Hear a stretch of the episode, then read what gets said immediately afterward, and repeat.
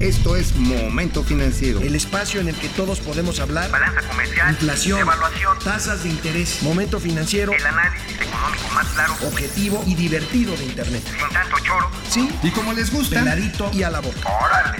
¡Vamos, réjete bien! Momento Financiero. Bueno, pues eh, saludo con mucho gusto a mi amigo Mauricio Flores Arellano, el inquieto, el nómada. Mauricio Flores, ¿dónde te encuentras el día de hoy? Salud, mi querido. ¿Eso es café o es. es. piquete? Pues el piquete ese ya fue de- desde anoche, ¿eh? O sea, este es cafecito para despertar. Pero sí, fíjate, amigo, estamos desde Querétaro, aquí. Oye, fíjate que voy a ir más al rato a Salamanca, porque la idea es este ver cómo están tratando de reparar una de las instalaciones de refinación más viejas de nuestro país. Y bueno, pues no hay que, no hay duda al respecto. Salamanca, las, eh, tristemente, es una de las ciudades más contaminadas de nuestros de nuestro país. Es un problema de pasivos ambientales enormes, pero bueno, pues, pues ahí está y como diría la clásica frase de que aquí nos tocó vivir, pues allá nos va a tocar ir, mi queridísimo Alex. Oye, pues este, me ganaste con esto de la tasa de interés, ¿eh? Sí, sí, tú habías este, previsto que de una vez se iban a soltar el pelo e iban a subir 50 puntos base, o sea, medio punto porcentual. En realidad, la Junta de Gobierno ayer subió la tasa de 4.25 a 4,5%.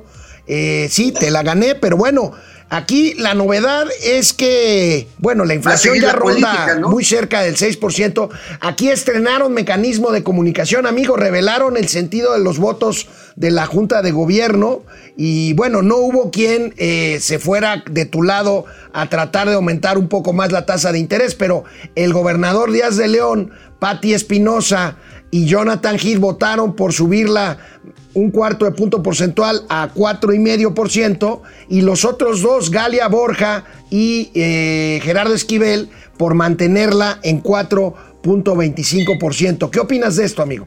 Pues finalmente que siguen disparándole, siguen disparándole, yo diría que municiones a un tren muy rápido que es esta inflación, en este proceso de esta inflación. Eh, pues sí, están tratando de echar mano del arsenal de política monetaria. Eh, de veras que esto de haberle subido un cuartito de punto, pues va a hacerle lo que el viento a Juárez. ¿eh? La inflación no se va a detener con esto, van a encarecer el crédito, obviamente, las operaciones intradía del sistema financiero, casas de bolsa, fintech, bancos, por supuesto, pues van a tener pues que ser mucho más eficientes en lo que le llaman la compensación de las operaciones, los créditos en corto, pero la bronca, amigo, desafortunadamente, es que tenemos una inflación subyacente muy, muy encarrilada, que ya está afectando la estructura de costos y pues, pues con el dinero más caro, se me hace que estos planes de inversión de los empresarios que están proponiéndolo ahora a través del CCE a la Secretaría de Economía, pues se van a tener que ir este, con mucho cuidadito, ¿eh? se van a tener que ir así como coche en el periférico lunes en la mañana, despacito, despacito, amigo. Bueno, amigo, fíjate que anoche hablé en mi programa Pesos y Contrapesos aquí mismo, eh, pero en la noche, con Alejandro Díaz de León. Y esto es algo de lo que me dijo. ¿Te parece que lo escuchemos? Por supuesto, viene de ahí. Sí, Alejandro, como tú comentas, eh, la inflación ha estado siendo un fenómeno eh, global, eh, refleja en gran medida, es una consecuencia de la crisis eh, del COVID. Eh, de alguna otra manera, el hecho de que el año pasado hubiéramos tenido un cierre de actividades eh, brusco, que las empresas hubieran tenido que buscar cómo pues achicarse y poder sobrellevar la emergencia económica, eh, y ahora que tenemos pues estímulos de gasto muy significativos, sobre todo en las economías avanzadas, en particular en Estados Unidos, pues hemos tenido los precios de diversas materias primas al alza, hemos tenido eh, entre algunos sectores que podrían haber sido esenciales y otros no esenciales, pero algunos de los esenciales tenían insumos que producían algunos eh, sectores no esenciales, pues esto ha dejado eh, pues poco, digamos que con mucha eh, debilidad a la, a la oferta y a las cadenas de suministro y este aumento eh, pues entre la vacuna eh, y que ha hecho que los consumidores regresen a, gastar y la, est- estos apoyos ha hecho que se presenten estos aumentos de precios de manera eh, generalizada en todo el mundo, significativos en el caso de nuestra economía, eh, también en el caso de Estados Unidos. Si bien estos incrementos se prevé que sean eh, transitorios por la propia pues normalización que podrá llevar eh, en, la producción de bienes y servicios, eh, por el nivel de la inflación que ha alcanzado tanto la general como la subyacente, consideramos que era conveniente reforzar la postura de política monetaria a fin de evitar lo que nosotros llamamos el contagio, la contaminación eh, o el contagio hacia, hacia otros precios en la economía, eh, y por eso la acción que, tomamos en esta ocasión. Gobernador Alejandro.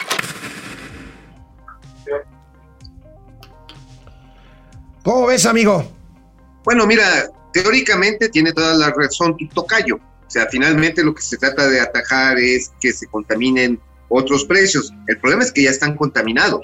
El problema, insisto, es que tenemos ya una inflación estructural que no se va a resolver mientras no haya un aumento de productividad y o volumen de producción de casi cualquier cosa, empezando por la energía, que bueno, sí hay una fuerte demanda a nivel internacional por la recuperación, pero también aquí domésticamente, amigo, no podemos hacernos del ojo cuadrado ante, por ejemplo, el encarecimiento de los alimentos derivados de una larga sequía que es provocada por el cambio climático. Ahora, ¿sabes qué? Creo que se debería de tener ahí en cuenta, amigo, y creo que hay que reconocerlo en Banco de México, la transparencia con la cual ya se manifiestan los votos y las posiciones, lo cual yo creo que para el Banco Central es un avance muy importante que ofrece a toda la sociedad. ¿eh? Estoy de acuerdo, amigo, y además también dieron a conocer sus proyecciones, sus proyecciones para inflación futuras. ¿Y qué se bueno, eh, las proyecciones futuras, por supuesto, ya hay otro gatelazo aquí de mi parte, pero vamos a ver este cuadro, amigo, y ayer también lo platiqué con el gobernador, o sea, ellos mismos están viendo que la inflación va a llegar a la meta que tienen eh, del 3% hasta 2023, pero ahorita lo platicamos de regreso. Pues sí. Órale. Regresamos. Bueno, ¿cómo están internet? Este, aquí estamos en viernes ya, viernes 13, amigo, como aquella Viernes película. 13. Oye, ¿tú sí eres supersticioso? No, ¿No? para nada. Ah, entonces, entonces sí te puedes arrancar con una canción de los gatos negros. Bueno, Fidel, Fidel Reyes Morales, buenos días, Michael Phelps y Ian Thorpe Ah, gracias. de las finanzas por las patotas. Ya terminaron los Juegos Olímpicos, pero la 4T sigue rompiendo récords. Más pobres, más contagios por COVID, más inseguridad. El Oye. COVID está incontrolable. Oye, amigo, vamos a hablar, vamos a hablar del tianguis del bienestar. El lunes, el lunes. Ay, tan bonito que es. Bueno, amigo, pues continuando con esto de las tasas, más bien con el, el tema de la política de comunicación del Banco de México, publicaron en su comunicado un cuadro con las perspectivas eh, que ven de inflación para los próximos dos años.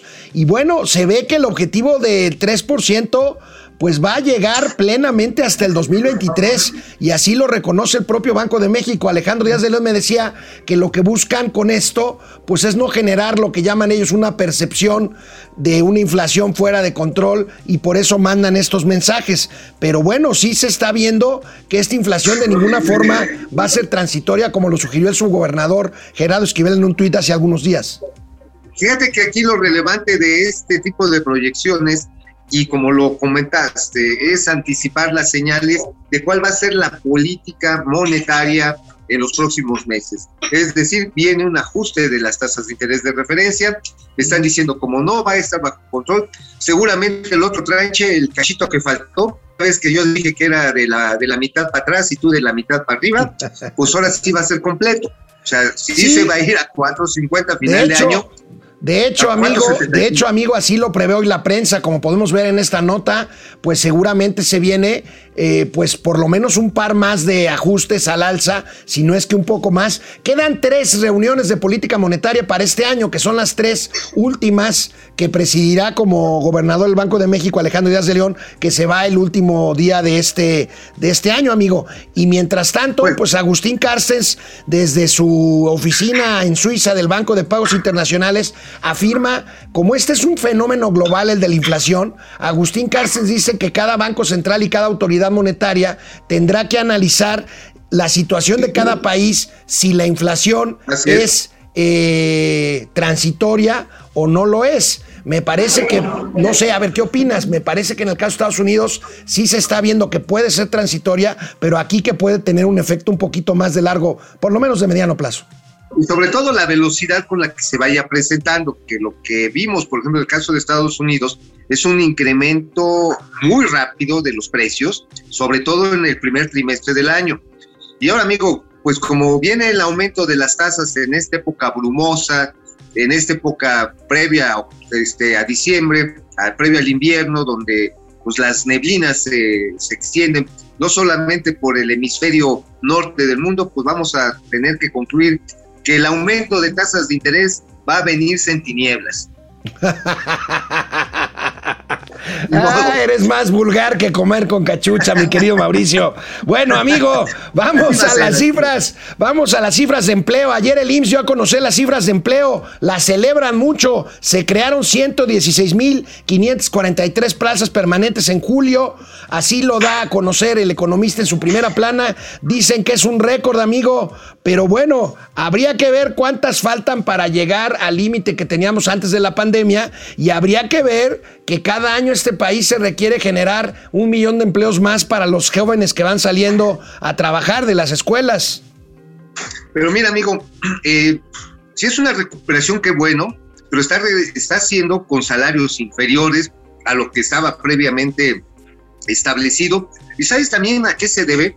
A esta reforma del cambio de, o eliminación, supresión del outsourcing. Sí, Ya varios despachos, varios despachos Sí. especializados en temas laborales, lo que están advirtiendo está en que no se están generando los empleos que se dicen como tal, sino lo que hay es que es un tránsito de un patrón, digamos, sustituto, un patrón eh, en paralelo, que era lo que hacía antes la figura del- de la tercerización, se le pasa a la empresa que utiliza estos servicios especializados. No hay un aumento neto. De hecho, fíjate que ayer, curiosamente, me llamó la atención que una de las empresas más importantes en la tercerización laboral, este, de las que sobrevivieron, pues, este, está diciendo que finalmente se le está complicando obtener empleo a la gente que está entre los 15 y los 29 años, precisamente porque la reforma de la tercerización, contra la tercerización, contra el outsourcing, pues, este, pues así lo marcó. Es más, en términos nada más formales, si uno analiza estos números, resulta que todavía estamos 400 mil puestos de trabajos formales debajo de lo que se perdió en el mismo lapso del año pasado. O sea, pues sí, está bien que, que esté avanzando, pero no es para echar las campanas al vuelo. No, no, no, y aquí vamos a ver las gráficas rápidamente, amigo, cómo se ha comportado el empleo en este año. Ahí los tenemos, 47 mil plazas en enero, 115 mil en febrero, de ahí bajó hasta 39 mil en mayo y ahorita 116 mil más. Tiene que ver este fenómeno que no necesariamente son nuevos puestos de trabajo. Y aquí otra gráfica eh, más, eh, eh, digamos, lineal. Ahí tenemos eh, el tema de millones de puestos de trabajo. Estamos en 20 millones 290 mil puestos de trabajo Pero ¿cuántos había? ¿Cuántos había previo a la pandemia? No, pues bueno, este, en noviembre de 2019 había 20 millones 800 mil. Faltan, Pues ahí está. faltan los todavía 500 está. mil que estás diciendo. Ah, ahora, fíjate, esta, no es que esta gente haya desaparecido, no es que esta gente se haya ido de parranda, no. Es gente o que está en la informalidad o que ya migró. O sea, porque finalmente todos tenemos la mala costumbre de comer cuando menos tres veces al día. eh, y por supuesto, eh, las personas buscan, buscan el sustento. Y repito, o están en la informalidad o ya migraron. O están en un sistema mixto, ya sabes, ¿no? Eh, la señora que trabaja en una oficina, pero no le alcanza y pues lleva ahí a vender este, que las tortas, que los jugos, que los papeles de fruta, que la ropa en abonos, este, todo esto que es una forma o son niveles de informalidad que están impresos en nuestra economía y ahora con mayor intensidad. No sé, este, pues a mí de repente me llegan las, las ofertas este, de Stan Home y que compre sus cremas para, para que se siga viendo usted guapo y joven. Sí, la, la venta de puerta en puerta de oficina. Pues de- toma tus cremas, amigo. ¿Sabes qué? Oye, me, amigo. me sacas de quicio, me sacas de quicio, carnal. Oye, amigo, ¿qué crees? El Consejo Coordinador Empresarial va a presentar hoy otra vez un plan de reactivación económica. Se lo va a llevar a la tía Tatis, a, a Tatiana Cloutier, la secretaria de, Econo- de Economía del gobierno de la 4T, a ver si ahora les hacen caso al CCE. Mira esta nota que se publica hoy. Hoy llevarán un plan nuevo. ¿Cuántos planes de estos les han presentado, amigo? Mira, el CCE ha presentado hasta donde recuerdo en esta administración cuatro. El primero fue, fue eh, precisamente en marzo del 2000, no, febrero del 2019, en una comida en el centro Banamex. Me acuerdo claramente, eh, estaba recién electo el presidente López Obrador y estaba todavía Carlos Ursúa, imagínate, era todavía secretario de Hacienda. Y ahí pre- presentaron el primero, y fue cuando el presidente dijo, me canso ganso que vamos a crecer al 6%, nada más que se le olvidó ponerle el, el- la rayita, el signo de menos, ¿no? Eh, y bueno, de ahí para adelante este, se han presentado incluso con, con tamalito de chipilín, se han presentado en las reuniones. ¿Te acuerdas la última vez que Carlos Salazar se lo presentó al presidente y que lo batearon esto en diciembre del 2020? Sí. y que le dijeron, ay, pase, ahora sí que haga la llamada japonesa y háblele a la secretaria de Economía a ver si lo pela. Bueno, pues ya esperaremos a ver, a ver cómo les va hoy con la tía, con la tía Tatis, Tatis. este, Oye, allí en la Secretaría de lo- Economía. Oye, pero a estas alturas del, del, este, del sexenio les van a decir, oye, pues llama más tarde, ¿no? Porque ahorita ya no podemos este, atenderlas. Canal 76 de Easy, canal 168 de Total Play. Estamos transmitiendo desde la Ciudad de México un servidor, desde Querétaro, Mauricio Flores Arellano. Esto es Momento Financiero, Economía, Negocio y Finanzas para que todo el mundo Hasta la tía Tatis. le entienda. Amigo, están cayendo aportaciones. Enrique Herdes manda 50 pesos y Francisco chido. Gutiérrez Orrantia 5, yo supongo que son dólares. Órale.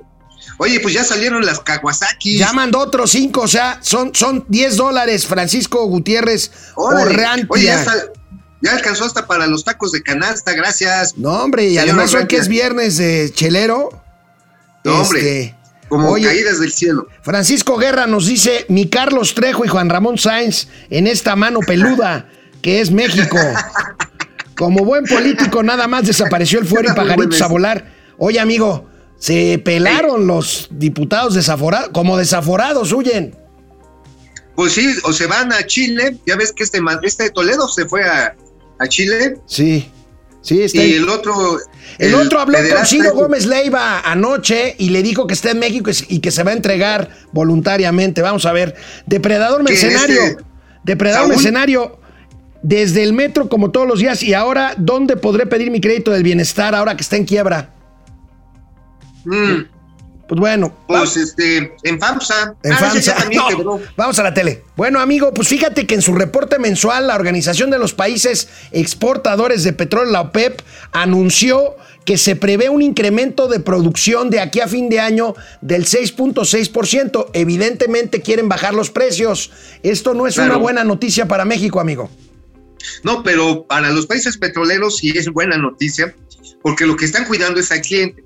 Si el precio del petróleo sigue ascendiendo fuerte, pues se va a desacelerar la producción, la recuperación económica, y ahora sí, pues luego qué les va a comprar, qué les va a comprar el cliente si tienen menor demanda. O sea, es una medida inteligente, es una medida inteligente por parte del OPEP y previendo que viene un invierno frío en todo el hemisferio norte, ya, ya decíamos hace rato, y por lo tanto la producción de petróleo tiene que alcanzar una demanda de manera sostenida. Eh, realmente es un esfuerzo relevante, el único problema es que México pues, pues no tiene con queso, ¿eh? No tiene No, con no, queso. no, no, no, bueno, pero no, pero a ver, a ver, a ver. Aquí nosotros vamos a dejar de producir para dejarle petróleo a nuestros hijos y nietos. Porque de querer produciríamos 5 millones de barriles diarios. No, hombre, ¿qué cinco? Como 10 millones. Así es. O, co- o Ajá, cómo, los- o cómo decía este Delfina Gómez, 10 mil millones de millones, ¿o cómo? Ajá, eran eh, Cientos de miles de millones. cientos de miles de millones de millones de barriles, carajo. O sea, ay, sí, no nos Bueno. andamos con pobreza. Oye, amigo, Oye, yo, te- yo tengo, amigo. yo tengo una, un- una preocupación, o más bien es una duda. A ver, vamos a ver en cuánto, en cuánto proyectan el precio del barril del petróleo promedio para el próximo año en el presupuesto de la federación que se va a presentar ya en los primeros días de septiembre. Pues mira, yo sí también la tengo duda, pero muy continuamente, porque es uno de los precios más difíciles de estimar.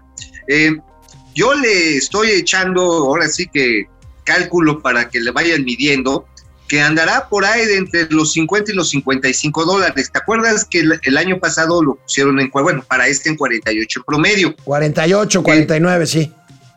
Y ahora, como hay una fuerte demanda por la recuperación del mercado internacional del petróleo, muy probablemente por lo que he escuchado ahí de la gente cercana al círculo hacendario, es que están pensando subir el umbral, sobre todo para compensar pues este, la reducción de la plataforma de producción. Eh, evidentemente, lo que se trata de ahí es obtener un ingreso, cuando menos este, en presupuesto que les alcance pues o medio les alcance, porque pues ya la lana ya no está alcanzando, hermano. Esa va a ser Y, la y- gran y bronca. mira que nos está cayendo más lana. Si ahorita el precio de referencia es, como dices tú, de 48 dólares y el barril, pues llegó a estar muy arriba, este, no tanto al, al 100 dólares, pero pues ahorita anda en 60, 61 dólares por barril, pues estamos recibiendo una lanita extra, ¿no? Una lanita extra. Ahora, lo importante es que no vayan a cometer una parte, una barteliña. Ya sabes, no comprar los seguros, no comprar las coberturas Las cambiarias. coberturas. Las Bueno. coberturas son fundamentales. Oye, amigo, hablando de Manuel Bartlett, fíjate que si recuerdas, en junio del año pasado, la Comisión Reguladora de Energía, por mandato de la, de la CFE, que no debería ser así, pero ¿te acuerdas que se decretó un incremento de entre 400 y 500% al costo de la electricidad a consumidoras grandes, a empresas privadas grandes? Bueno, pues ya le dieron palo un tribunal. Un tribunal otorgó el amparo a las empresas y por lo tanto no podrá, no podrá entrar en el incremento, así como vemos en esta nota, no podrá entrar el electrolinazo. Las empresas, las empresas beneficiadas con estos amparos, y me parece también que es una buena idea, amigo, aunque luego digan de que las empresas, que un Oxxo paga menos que una casa y puras barbaridades. No, a ver, son, son comparaciones macuarras, pa' pronto, o sea, son comparaciones chicharroneras. A ver, vamos a decir, ay, es que el Oxxo paga menos que mi casa. Pues, güey, entonces lo que tienes que hacer es que la casa tenga tarifas similares a la del Oxxo. No agarrar y fregarte al Oxxo para que pague lo que paga el infelizaje. O sea, uno, o sea, sí le capi, capichi. A ver, amigo. Se llama este, ponderación, amigo. Oye, amigo, nada más para precisar, el electrolinazo no era sobre la tarifa total, eh, pero sí le pegaba finalmente a la tarifa total. Era sobre el costo de transmisión, que es un costo muy importante, que viene a representar, sobre todo en estas empresas que salieron beneficiarias, como que se ampararon. Bimbo entre ellas, ¿no? Ahí te van, ahí, también- ahí te van si quieres para que termines tu comentario. Fiat ver, Chrysler, Oxo, Coppel, La Moderna, Bimbo, Peñoles, Nissan, Peñafiel, Suburbia y Biopapel escribe. Imagínate, todas estas empresas tienen forma de adquirir energía limpia y por eso su costo es más barato. Y lo que tenían era el costo de transmisión en acuerdos de largo plazo con la CFE y lo que quería decir, ah, no, pues por el costo de transmisión, tómala, ahí te van los ese 500, 400%. Qué bueno que el Poder Judicial está actuando como equilibrio ante decisiones que no tienen sustento económico alguno, sino que son de franca revancha política. Punto. O sea, no se nos olvide, es revancha política, no tiene ningún racional económico. E insisto, a ver, amigo, tú tienes, eh, ¿cuántos focos tienes en tu casa? No los he contado, compadre, no, ¿No, sé. los has contado? ¿no? Bueno, es que debe ser la, man- la mansión Rodríguez. O sea, Pues- wow, así. no, así no, no, parecer- luz neón y toda la cosa. Ajá, se ha de parecer, ¿sabes qué? Como la taquería del borrego viudo, ¿no? Así con un chorro de lumbre, así, y de luz y todo, la cosa. Pero bueno, imagínate, tienes ese un costo, no sé, pagas tres mil pesos, ya que es una barbaridad. Oye, pero el Oxxo, las cadenas Oxxo, 10 tiendas pagan tres mil pesos. ¿Por qué? Porque tienen manera de producir energía limpia, más barata. Pues entonces el objetivo es que la mansión Mira. Rodríguez pueda tener ese costo. A ver, déjame ser tu vocero. Lo que tú quieres decir es eh, que el tema de que paguen X cantidad no implica que consuman menos luz. Al contrario, consumen muchísimo más luz, pero Claro. compensan, compensan con producir su propia energía, que es lo que no quiere la. CFE. Claro, lo que quiere la CFE es seguirles echando el camión, seguirles mandando el recibote, porque esa es la única estrategia que tiene hoy Manuel Barney para eh, mantener a flote las finanzas de la Comisión Federal de Electricidad. No se sabe en otra más que subir las tarifas.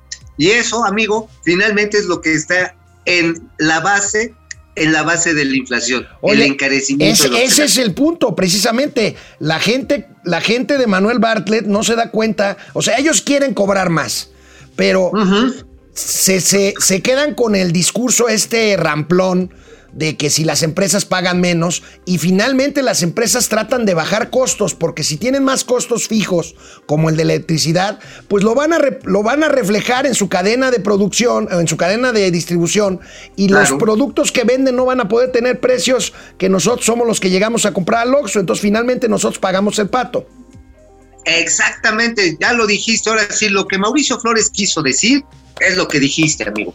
Muy bien, amigo. Oye, Oye. una mala noticia. Ey, British Airways, la línea aérea británica, suspende sus vuelos a Cancún por el tema de la emergencia sanitaria. Vaya golpe, vaya golpe a la industria turística de la Riviera Maya, amigo. ahora, en términos de, de viajeros británicos a, a la Riviera Maya, pues tampoco son demasiados, son entre 300 mil, 350 mil. Híjole, amigo, pero el- pues vele restando pero- poquito a poquito. No, no, pero el tema, el primero es reputacional. Ahí sí que, este, ahora sí que con las reputacionales no se metan, pero así es. Es un problema de imagen, es un problema de imagen para que no uses una palabra claro. que después puedas este, Eso- destrozar. no, pero, pero ¿por qué? A ver, yo sí, a mí sí me gusta la cuestión reputacional. Supongo que a ti también. Este, pero mira, el asunto es que el viajero británico tiene en promedio algo así como 1.5 veces más gasto promedio que el estadounidense. Es un buen turista. Es un turista que sí le mete lana porque le gusta el tema de buenos hoteles, ya sabes. Bueno, amigo, comer. vamos a una pausa y seguimos platicando del sector aéreo. Aquí estamos, Internet. ¿Cómo ven? ¿Cómo ven? Mauricio, eres puro cuento. Estoy seguro que escogiste ese escena- esa escenografía para que la gente diga que ahí estás desde anoche echando trago. Ah, bueno, ¿alguna duda? Hermano, mira, si el alcohol untado en las manos te previene de muchas enfermedades, entre ellas el COVID, puesto por dentro te hace casi inmortal. Bueno, oye, este, a ver, eh, Alicia Orozco Lozano, ¿ya leyeron el artículo de Los Ángeles Times sobre las remesas? Búsquenlo. No lo he leído, lo vamos a buscar. Gracias, Alicia. No, no, hay que. A ver si nos manda la liga, ¿no? Sí, sí, Sería sí, bueno. sí, sí. Mike White, buenos días, saludos desde el Estado de México. ¿El buen tío Mau le sacó al viernes 13 o anda en el agua? Anda en el agua, mi querido Mike. Paco García, buen día. Hoy es viernes 13, pero la 4T ya nos acostumbró a las malas noticias diarias. José Almazán Mendiola, si fallecieran los niños por COVID, se alebrestarían los opositores. Más de 600 niños y menores de edad han fallecido, señor presidente. Y sí nos alebrestamos. Ah, caray. Oye, Ey. la verdad es que qué qué desafortunada palabra, palabras del presidente, como muchas otras, pero lo quiero comentar también en la tele, porque mira, no importa que haya sido uno, no importa que hayan sido 600, la pérdida de cualquier niño es una de las cosas más trágicas que puede enfrentar una familia. Es y ahí sí, correcto. el señor presidente, no se mueran porque ¿qué va a pasar con mi reputación? Vamos a la Como tele, estamos amigo. en internet, te puedo decir que qué poca madre. Regresamos aquí a Momento Financiero. Ahorita estábamos platicando en internet, Mauricio Flores y yo, sobre, bueno, este tema, pues eh, la, el tema del regreso a clases y el presidente de la República insistiendo en que hay una campaña en su contra para no regresar a sus clases y hizo algunos comentarios desafortunados sobre la posible muerte de niños por contagio de COVID, amigo. ¿Lo tenemos ahí en video o No, no, o no, coméntalo, coméntalo. Ah, bueno, pues lo que pasó dijo que pues este los opositores se iban a alebrestar si se empezaban a morir los niños. O sea, no le preocupaba, en los dichos del presidente, no le preocupó que murieran uno, 50 o 600 niños, que son los que van. Eh, simple y sencillamente lo que le interesaba era que le iban a pegar a su reputación. O sea, neta, neta, o sea, sí es decir, niños no se mueran, porque si no los opositores me van a quitar del gobierno. Híjoles, qué mentalidad tan pequeña y mezquina. Sí, Porque muy mira, amigo, desafortunado, muy, muy, muy desafortunado, amigo. pero bueno. no hay dolor, no hay cosa más dolorosa en la vida de una persona, de una persona adulta, hombre, mujer, No, que perder un hijo. No. No, hay cosa más terrible, no hay dolor más No, grande en el mundo no lo hay. que ese. No lo Decir, hay. "Ay, Afortunadamente, afortunadamente no lo sé, pero estoy seguro que no lo hay. Pero bueno, oye, amigo, fíjate que A volviendo al tema, regreso. al tema Es aéreo, que nos estaban hablando, ¿sabes de dónde, amigo? ¿de dónde? Nos estaban hablando de nada más ni nada menos que de la Federación Mexicana de Fútbol, el amigo Isidro Chávez nos Ah, estaba marcando. Saludos a Isidro. ¿Qué dice Isidro? No, bueno, ahí, ahí me A lo ver si me saludas. escuchan. a Isidro. Oye, está. Bueno, bueno, A ver, creo que ya se nos fue Mauricio. Estás al aire, Mauricio. a ver, ya estoy ahí. Estás al aire. Bueno, a ver, vamos a recuperar a Mauricio Bueno. Flores Arellano, asesores de la agencia aérea de la agencia aérea de los Estados Unidos llegaron a México, llegaron a México para asesorar a la Autoridad Aeronáutica Nacional a recuperar la categoría 1 en seguridad aérea. Oigan, no tengo audio. Tenemos esta, esta imagen del periódico Reforma, en donde vemos eh, precisamente este, pues esta llegada de cuatro asesores para ayudarnos a recuperar esta categoría A que ver, perdimos hace audio. algunos meses. Y bueno, pues ahí Bueno, tenemos bueno. esto, necesitamos hola. ayuda o no. Ya tenemos a Mauricio Flores. A ver, parece que hay un problema ahí con el audio, pero bueno, por otro lado, por otro lado, un juez estadounidense condenó No, no. a Interjet a pagar un adeudo con un banco, el Bank of Utah, No por regreso de 27 audio. millones de dólares. No las trae todas consigo Interjet. Falla corte en Nueva York en favor de este banco. Interjet tendrá que pagar este adeudo. Y bueno, pues eh, al perro Hola.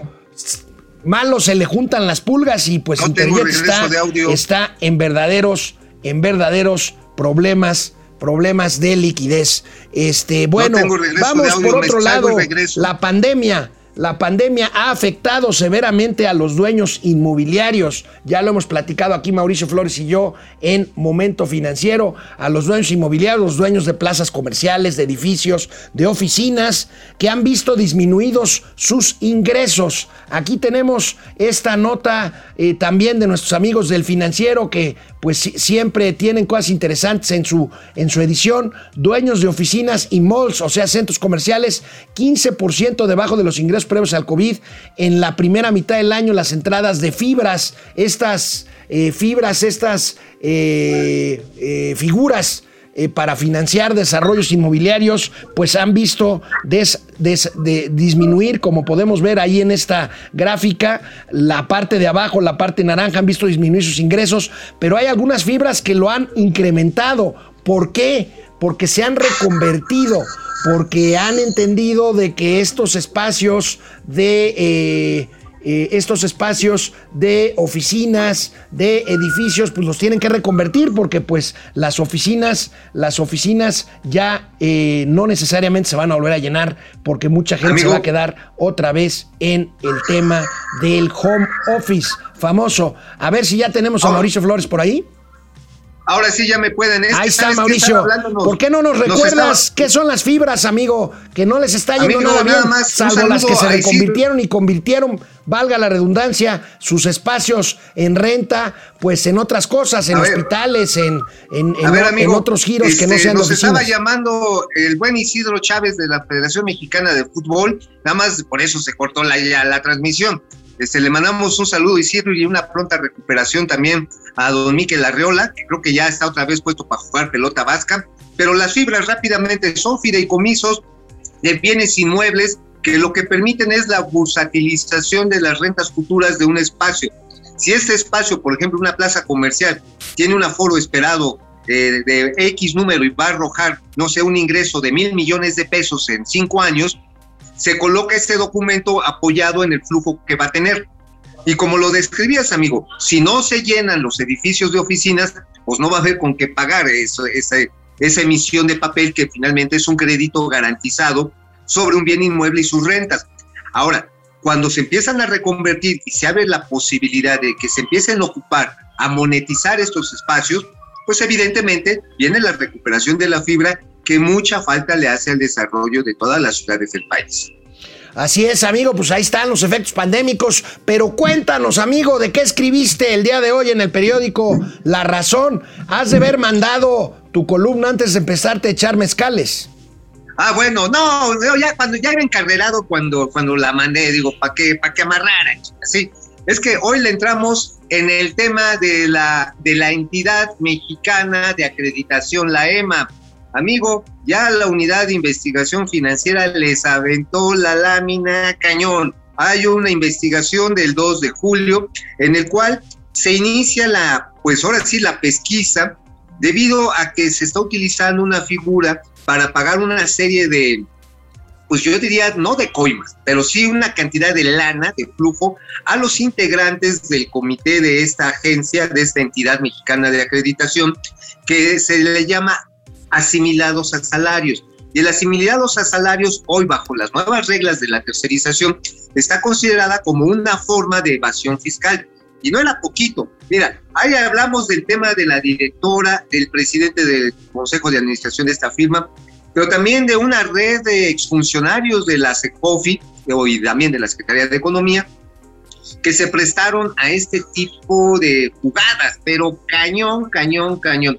Y mira, en ese sentido, amigo, es bien relevante mencionar que en este esquema que trae la EMA, la EMA es un monopolio privado, pero que utiliza un bien público.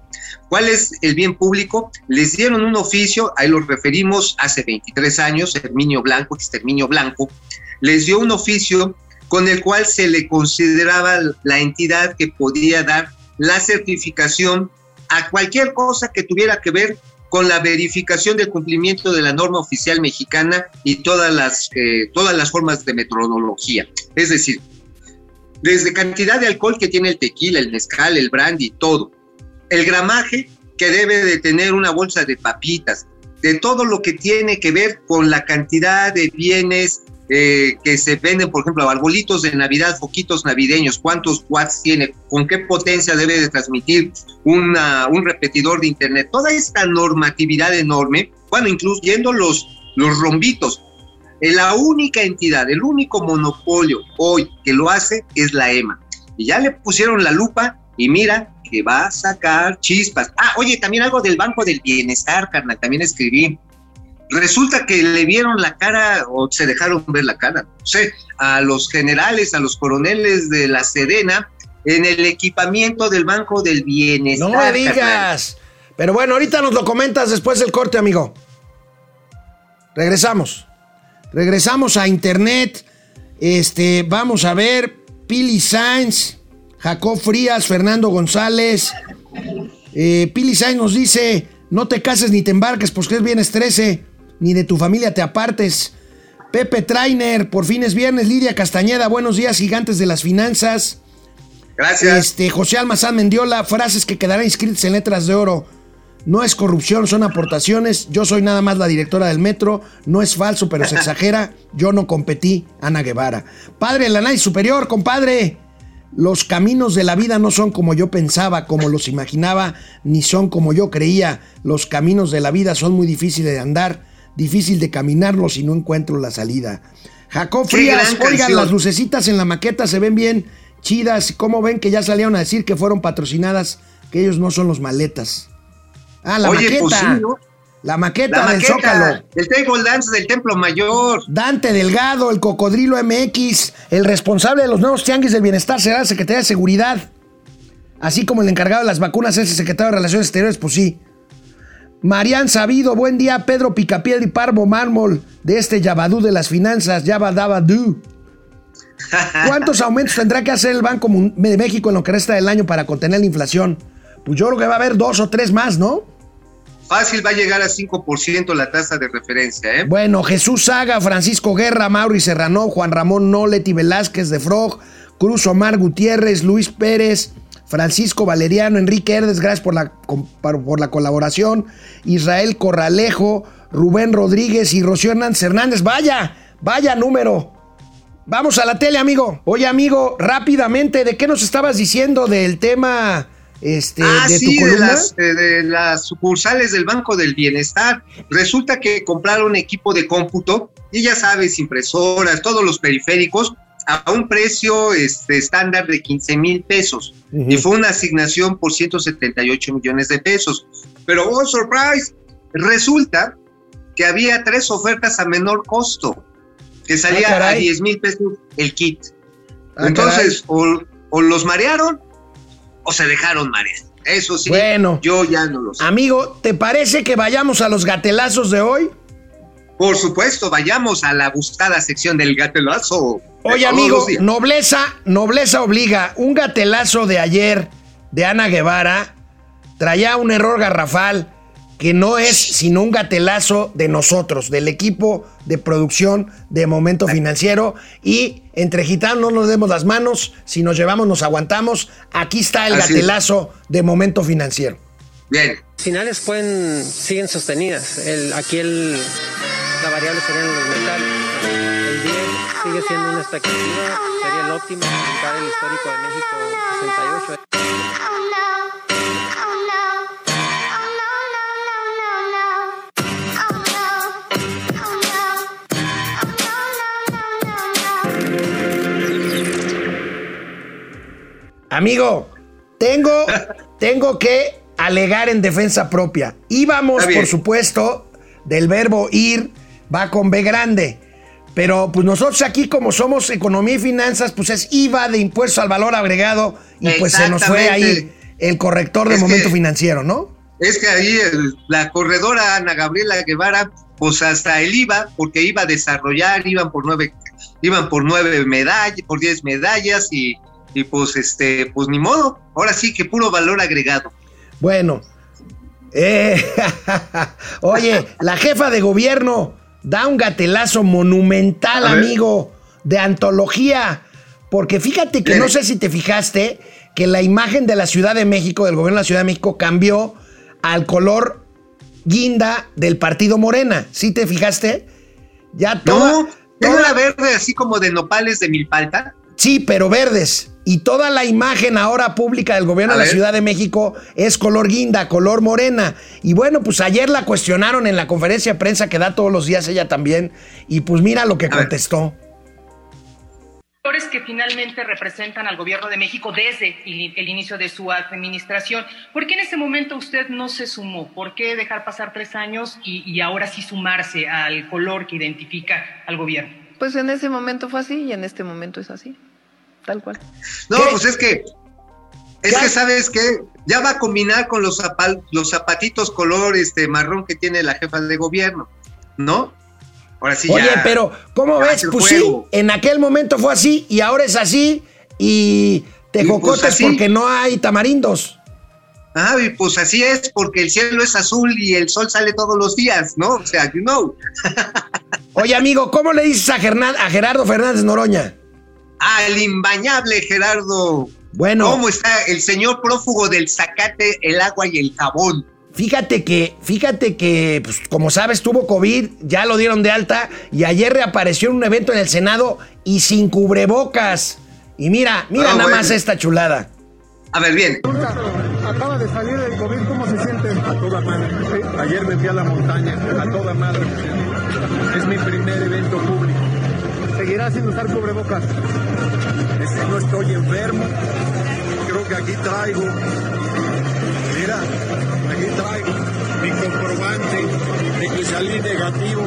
¿Por qué tendría que usar cubrebocas si estoy sano? Que usen cubrebocas los enfermos. No, pues, pues qué bonita, qué fina persona. Que usen cubrebocas los enfermos. No entiende ni Que lo es un factor de riesgo. No entiende ni lo que ignora. Oye, pero además, fíjate, o sea, no dice, dice, no va a usar porque él no está enfermo. Bueno, lo que pasa está en que ni el mendigo virus del coronavirus pudo estar en ese cuerpo. Dijo, no, vámonos de aquí. Aquí hasta yo me voy a enfermar, no sé qué tipo de gérmenes se me van a subir y que se chispa el coronavirus. Oye, amigo, y en nuestra gustada sección, el pueblo bueno y sabio, el pueblo bueno sobre todo, fíjate estas imágenes de estudiantes de la Escuela Rural de Maestros Emiliano Zapata en el estado de Morelos con un tráiler que estaba accidentado.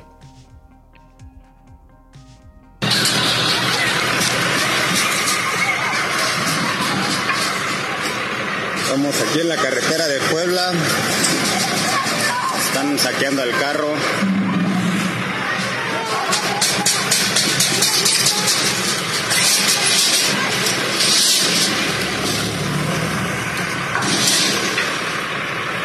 Las normalistas están llevando toda la mercancía.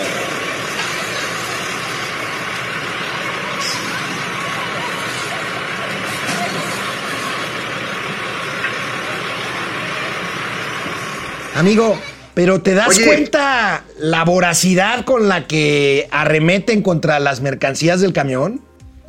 Oye, ya más falta que se les descompusiera uno de Bacardí por ahí para que hicieran las cubas completas. Pero, oye, son de una normal. O sea, están estudiando para ser maestros, ¿no?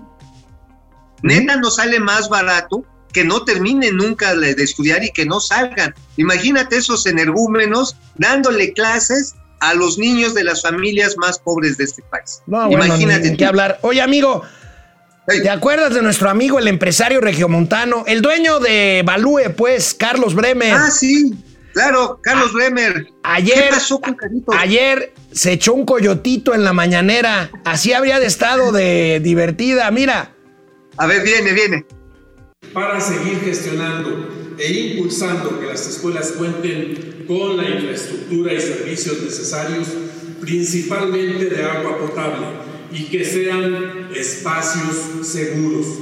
El CENTE actuará siempre en beneficio de los educandos para garantizar su derecho. Oye, el bello durmiento. El bello Oye. durmiento se le, se le clavó el gallo ahí. Oye, amigo, Cañón. yo lo lamento por ese fino traje. Digo, es un hombre rico. Seguramente trae un traje muy costoso y la corbata. Y pues seguramente acabaron babeados, ¿no? Sí, no, y sí, así con el, la- el hilito de babas, así se le escurrió a don Carlos Bremer. Oye, fue el que compró la casa esta que De estaba Shelly rifando, Gigón. De Shelly De Gigón. Shelly Gigón, ¿no? Sí. Y que me- no sé cuánto ofreció, creo que 80 o 120 millones de varos, o sea, sí tiene. Oye, pero a lo mejor es que se quedó hasta muy tarde grabando Shark Tank, ¿no? Sí, sí, sí, probablemente. Oye, amigo, por cierto, en este evento donde se durmió eh, Carlos Bremer, eh, era la mañanera donde acudieron los, los presidentes de la Fundación Teletón a firmar un convenio con el presidente, y entre ellos pues estaba Emilio Azcárraga, que forma parte, el, el dueño de Televisa, que forma parte de la Fundación Teletón. Y mira nada más, aquí pues nos permitimos recordar cuando el presidente hace no mucho tiempo, hace 6, 7 años, Decía en su Twitter, ni con todos los teletones del mundo podrá Televisa compensar el gran daño causado al pueblo de México como parte de la mafia del poder. Este, ¿cómo cambia la vida, no? No, y ahora, ¿qué dice de Teletón, que es una gran eh, organización? Pues un firma- firmaron un convenio eh, ayer en la mañanera con Teletón para temas Oye. de inclusión. Oye, amigo, pues ahora sí que todos los chairos, todos los jefes chairos, como esta, ¿cómo se llama la niña de la, de la corbatita verde? Esta, ¿cómo se llama? Este, Veloz, ¿no? Ah, ah, Estefanía Veloz. Estefanía, este, el gordito, todos ellos van Bueno, a tener. Nos vamos a despedir con el vallenato Sí. que puso hoy el presidente en la mañanera. Adiós. Ah, adiós.